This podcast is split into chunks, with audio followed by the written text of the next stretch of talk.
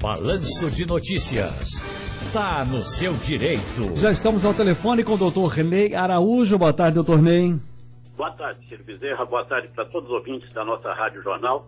Vamos trabalhar? Vamos. Eu fiquei com o fim de semana todinho com essa, essa questão com a, na pulga, como é? a pulga né, na orelha sobre a prorrogação do, da prova de vida do INSS, doutor Ney. Pode explicar melhor sobre isso? Março do ano passado, devido à pandemia do novo coronavírus, que vem sendo prorrogada a comprovação de vida. Ou seja, não está havendo corte nem suspensão de benefício daquele segurado que não efetuou a prova de vida no mês que seria é, necessário ele fazer. E agora, mais uma vez, o presidente do INSS, o Leonardo Rolim, prorrogou até abril a não exigência, a não exigência de prova de vida. Agora, o empregador pode obrigar funcionário a tirar férias? Como é que é definido esse período de descanso?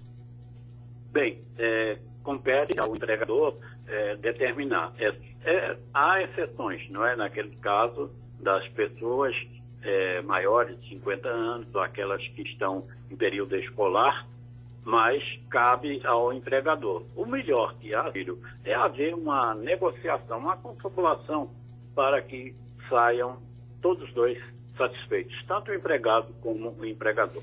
Nós temos aqui um ouvinte no nosso WhatsApp, 991 47 85 20, o ouvinte Carlos, que tem uma dúvida. Oi, Carlos, boa tarde.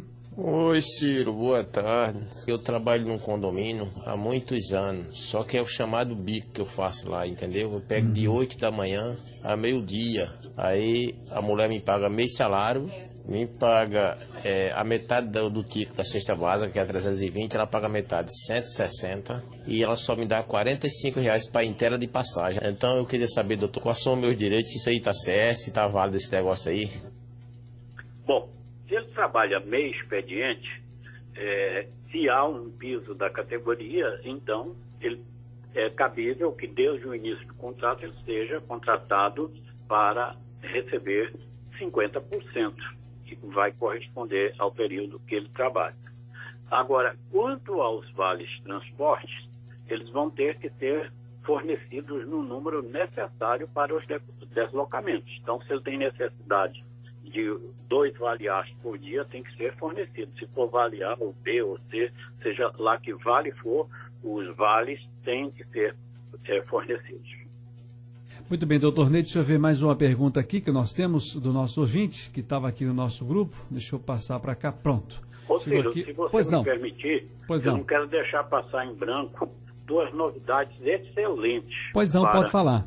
os trabalhadores é, decisão do Supremo Tribunal Federal dizendo que o período de auxílio-doença intercalado vale como carente. Bom, vamos traduzir isso. Quer dizer que a pessoa pode se aposentar mais rápido. Por exemplo, imagine que um homem já tenha contribuído por 10 anos e ele está há 5 anos em gozo de auxílio-doença. Então, hora que cessar o benefício dele, se ele é empregado, retorna à empresa, tudo bem. Se ele não é empregado, é contribuinte individual ou facultativo, então ele tem que fazer de imediato uma contribuição. E com isso, Ciro, aqueles 10 anos que ele contribuiu e os 5 anos que ele estava em gozo de auxílio-doença vão contar como período de carência.